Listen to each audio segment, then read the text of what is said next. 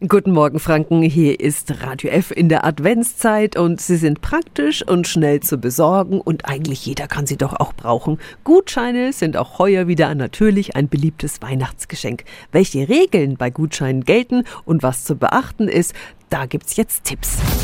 Radio F. Jetzt Tipps für ganz Franken. Hier ist unser Wiki Peter. Tatjana Halm ist Juristin bei der Verbraucherzentrale Bayern. Worauf müssen wir achten, wenn wir einen Gutschein verschenken? Wie lange kann man diese Gutscheine denn einlösen und unter welchen Bedingungen sind denn diese Gutscheine auch verschenkbar? Also muss alles auf einmal bezahlt werden oder kann man das auch nach und nach bezahlen?